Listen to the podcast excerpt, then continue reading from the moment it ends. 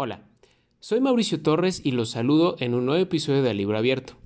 Este es el último episodio del año, después de una larga ausencia, y con él me gustaría aprovechar la ocasión para desearles un muy feliz 2022. Y bueno, hoy les traigo un episodio que creo que aún puede serles útil en esta temporada, porque si bien ya pasó la Navidad, todavía faltan algunos días más para dar regalos. Dicho esto, Hoy les voy a hablar de tres tips para regalar un libro.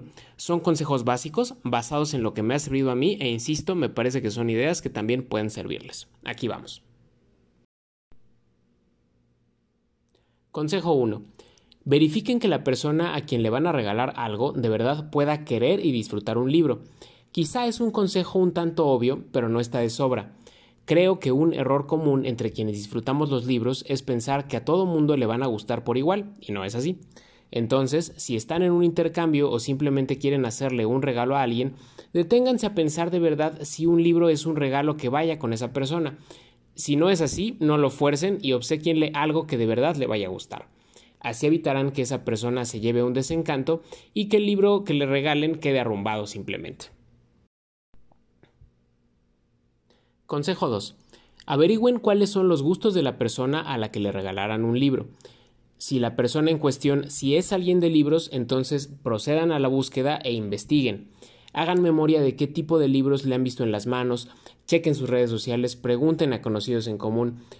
No es un consejo que represente el hilo negro, pero sí es un primer paso, un paso básico para hallar ese título de una autora o un autor que la persona sigue y aún puede no tener, o simplemente algo de los temas que le interesan.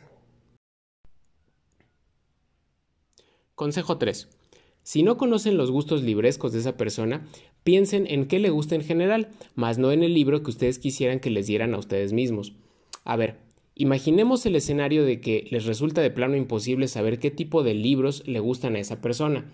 De ser el caso, mi consejo es que echen a andar la cabeza y piensen en qué gustos tiene y con base en eso hagan su apuesta y elijan. Por ejemplo, si es una persona a la que le gustan las series de misterio, los thrillers y demás, piensen en libros de ese tipo, ya sea clásicos o de novedad. Si es una persona que sigue temas de género o de deportes, échense un clavado a las listas disponibles y cuando le den el libro, díganle por qué pensaron que le podría gustar.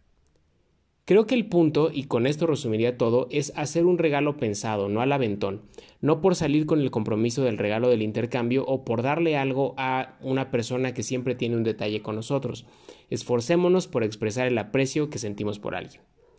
Hace unas semanas, en otro podcast que sigo, Chicas Listas de Verónica García de León e Ivonne Vargas sobre finanzas personales, Ambas recomendaban no comprar los regalos decembrinos de último momento y pues yéndonos a lo genérico, es decir, no regalar la taza con chocolates de 400 pesos, sino algo pensado. Esa misma lógica es la que podemos aplicar a cuando regalamos un libro. Y bueno, dicho todo esto, que espero les sea útil, así llegamos al final de este episodio y al final del año.